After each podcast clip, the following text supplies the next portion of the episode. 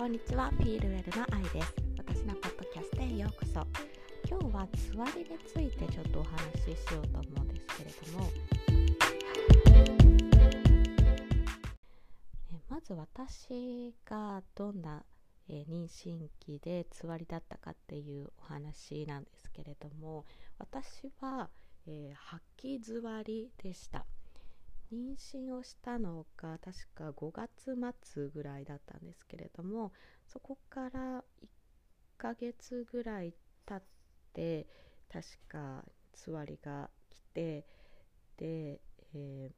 7月8月ぐらいが一番ピークで辛かったなっていうのを覚えています。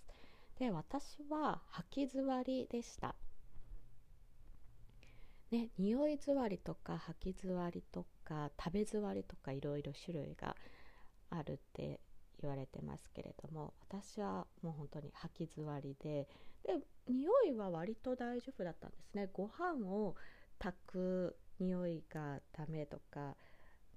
苦手になっちゃう人とかが多いって聞くんですけどうちはまあご飯を炊くっていう習慣がなかったのでそう炊飯器を持っていなかった。ね、あんまり頻繁には食べてなかったんですね。であのレンジでチンして作れる小さなあのこうなんだろう陶器かな？でできた土鍋みたいな感じの重いやつで、えー、作って、えー、炊いてましたけれども。なのでお米の炊ける匂いは大丈夫でした。他もそんなになんかあこの匂ダメ無理とかっていうのはなかったんですけれどもなんかね食べられるものがやっぱり少なくなったかな。一つがあの大好きだったラーメンが、はあ、食べられなくなったのは悲しかったですね。私好きだったんですよ。でその時よくあの働いてたのが池袋だったんですよね。で前その前1年前に働いてたのが新宿だったのでで新宿も池袋もラーメン激戦区があるんですよね。そ でそこでいろいろ有名なところを回って食べるのが大好きだったのであのそれがねやっぱりできなくなったのは辛かったですね。で何が食べれなかっただろう。もう食べれるものが本当に限られていてうーんなんかねフルーツとかかろうじて食べられてたかな。で一番辛い時はもうほとんど何も口にできなかったですね。もう気持ち悪いっていう感じで。で会社にで働いてる時はもう朝はもうお手洗いに駆け込んでおえーってなってましたね。吐き座り。もうずっと。なんとか電車は乗れたんですよ。あの通勤が快速で10分ぐらいで最寄り駅からあの会社に行けたのでなのでその10分はなんとかね、えー、我慢できて立ってても大丈夫だったので朝の通勤ラッシュの満員電車でも。でまあたまに本当に辛い時はもう確定に乗ってあの途中で下車したりっていうところがね下車まではしなかったけれどもまあでも確定でなんとかそれでも今20分ぐらいで行けたんですよね。そう、まあ、そんな感じでなんとか平日は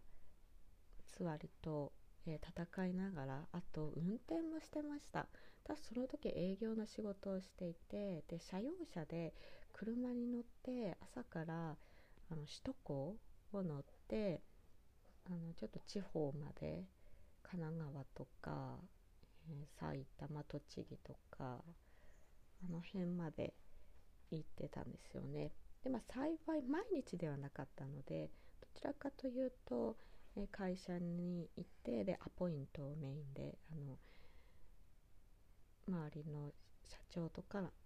まあ、小さい会社だったのでこう理解を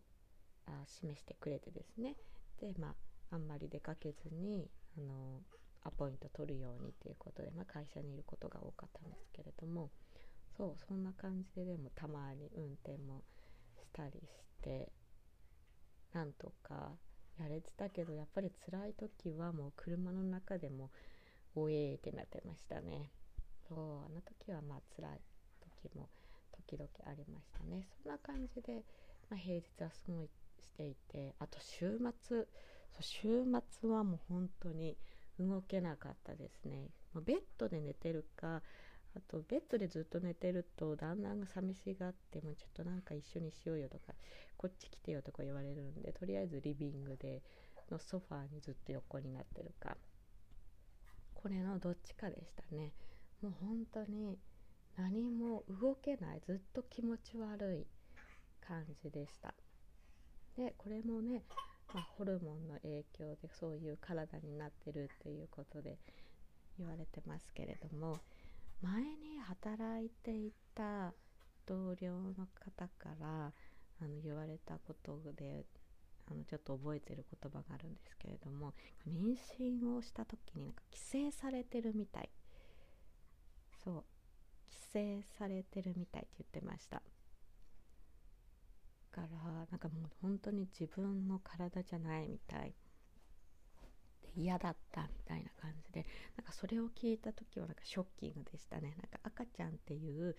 ね、素晴らしい新しい命を授かったけれどもなんかあ何ていうの幸せなことだけじゃないんだな。ってで、えー、規制されるってどんな感じなんだろうってね、まあ、自分自身はまだ経験していなかったのでその時には理解できなかったんですけれどもいざ自分が妊娠してみるとなんかちょっとわかる気もしました。もう本当に自分の体が自分じゃないみたいになるんですよね。今までできていたことができないっていうことに悲しくもありました。だからもう会社で働いて通常のパフォーマンスができない、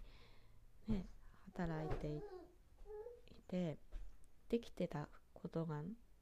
できなくなるっていうのはつらかったですね、まあ、そういうこともありもう本当になので休日はなのでずっと横になってて、まあ、何をしていたかっていうとまああの何かを、えー、ネフリックス見てたかな。あとはもう動画ですね。動画を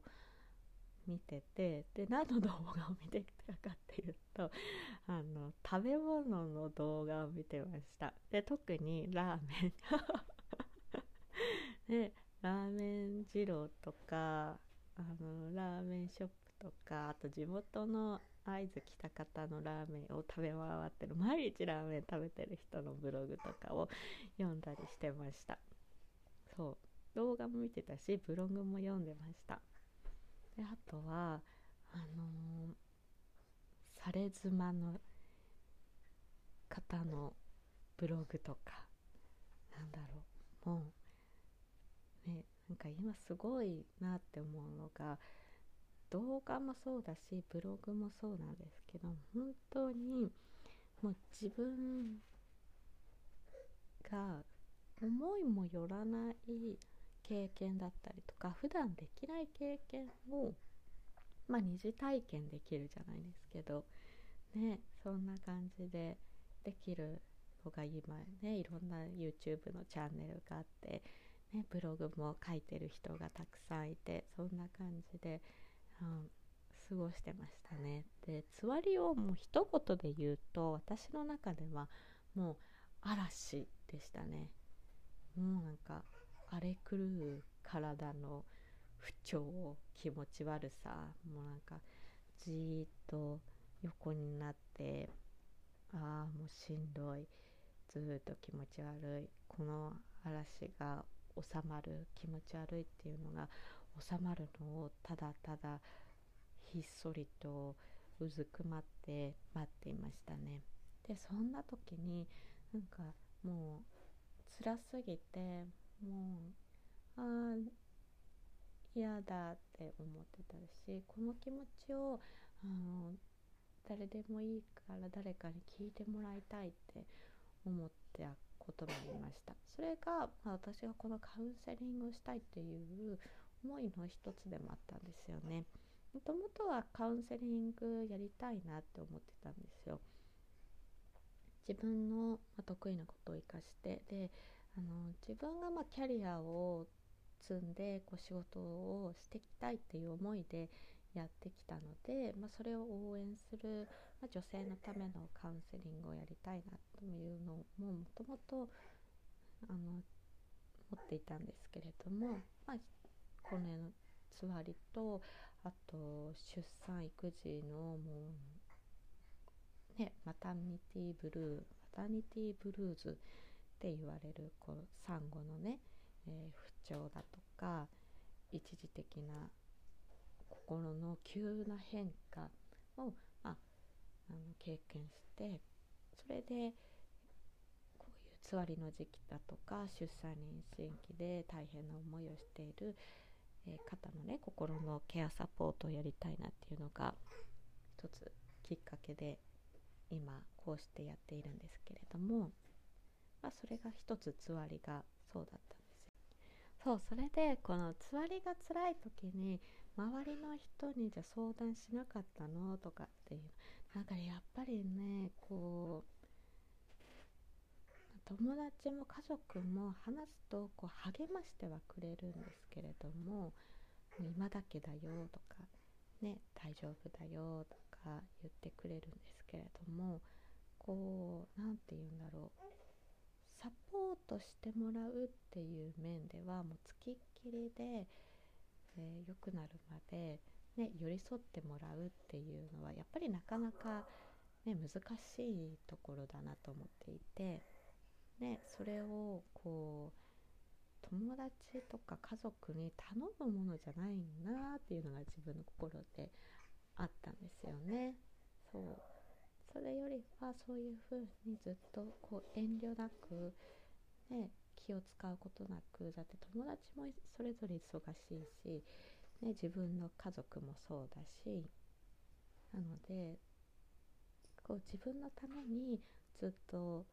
長期的にあの心に寄り添ってサポートしてくれる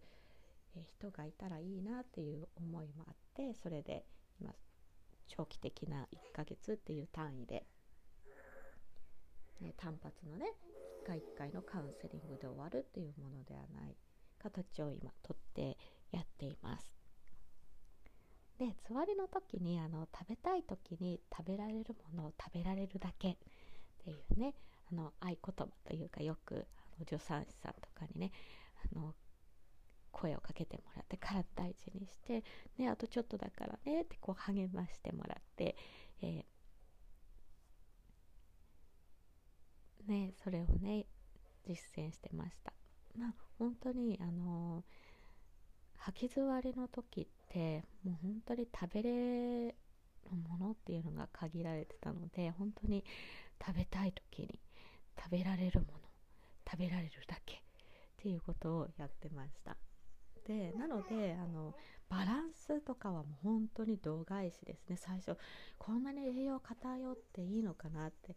思ってたんですけどやっぱり調べると、まあ、もう、ね、やっぱり食べれるものが限られるしあのー、ねだから大丈夫うん大丈夫っていうのをあの読みました。私も。そう。だからあのねなんだろう。面白いなって思ったのが本当に。多分あのこれは海外の人だったと思うんだけれどもフライドポテトだけずっと食べられる。それだけなら食べられるっていう人がいてずっとそれだけを食べてた。そう。ね普段の生活で健康な人がそれをやっちゃったらね、あのー、体に悪いってねイメージがねあるかもしれないですけれどももう妊娠の時のもう限定的なね数ヶ月の間だけはねそれでも大丈夫っていうことでああそういうことなんだっていうことで私は、まあ、そんなにフライドポテトをめっちゃ食べたいっていうふうにはならなかったんですけれどもカレーとか食べてたかな？なんかなんかカレーなら食べれる気がするみたいな感じであのレトルトのカレーとかをまあ、たくさんは食べれなかったんですけれどもねで気持ち悪い時に刺激があるものとか思ってね思っちゃうんですけれどもそうそれが割となんか食べたいなと思う思えてね食べていましたで、えー、これが今度はあの9月10月の秋頃になってつわりがやっと終わったんですよ。ねラッキーでした。あのね後期座りといってねあのつわりが終わる時期でもまだつわりがね続いてしまう人もいるみたいなんですけれども私は終わってもう晴れてなんかもう生まれ変わったかのようにこんなに食べれることが嬉しいんだ。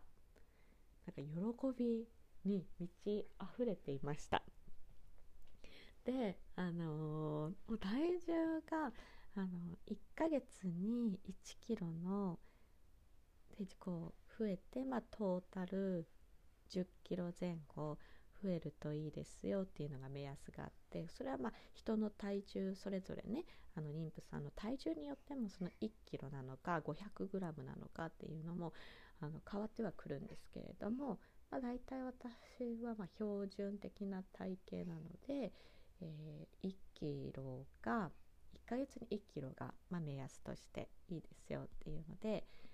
えー、言われてました。でこのあとそう食べられるようになるとあの体重コントロールが難しくなります。で私はもう食べれるあの量も普通に戻ってかつその食後にすごい甘いものを食べたくなったんですよねデザートそうでえっ、ー、とずっと今まで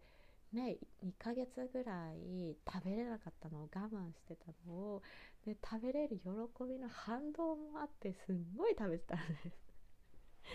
でもう食べたい時に食べれられるものを食べられるだけっていうのをでその時にやってしまうとあのすごいことになりました。でえっ、ー、と検診がその時は1ヶ月に1回やってで私の場合はつわりが終わった後に、えー、2キロ増えてでその次の月も2キロ増えたんですね。で合計4キロ。だからあのー、1ヶ月に1キロのあのー、スピードが倍にねちょっとなってしまったんですよね。そこであのお医者さんにあの気をつけてくださいねってちょっと体重が急に増えすぎてますって言われてそうで甘いものをあの食べるとやっぱり糖分であの体重増えますよって言われてでフルーツもダメって言われたんです。これ衝撃でした。あフルーツも控えてくださいって。えって。フルーツってダメなの？このアイスとかあの、ね、生クリームとかそういう乳製品のデザートケーキとかねそういうのが生クリームとかダメってね言われるんだったらねああそうですよねって思えたんですけどフルーツもダメって言われたんです。フルーツも糖分ですって。嘘でしょと思って。えみたいなそのつわりのね辛かった時があってやっと食べれるイエーイってなってた時にもうなんか悲しかったですね。で止められないんですよ。でそばで見てる旦那にもダメだよって怒られながらえー、でも食べたいのに食べられないっていうまた別の辛さがなんか出てきましたねこの時には。そんな感じでねつわりを過ごしてきましたけれども。でこのこうやってお話今してきたんですけれどもつわりの時、まあ、こういう辛い思いをして、まあ、心のサポートが欲しいなと思っていたところなんですけれどもで同僚の方にですねもう今辛くてっていうお話をするとあの言われたのが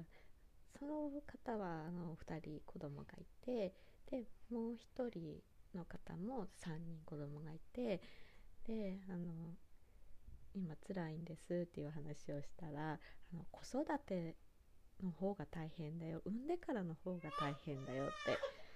言われたんです。ああ OK I'm coming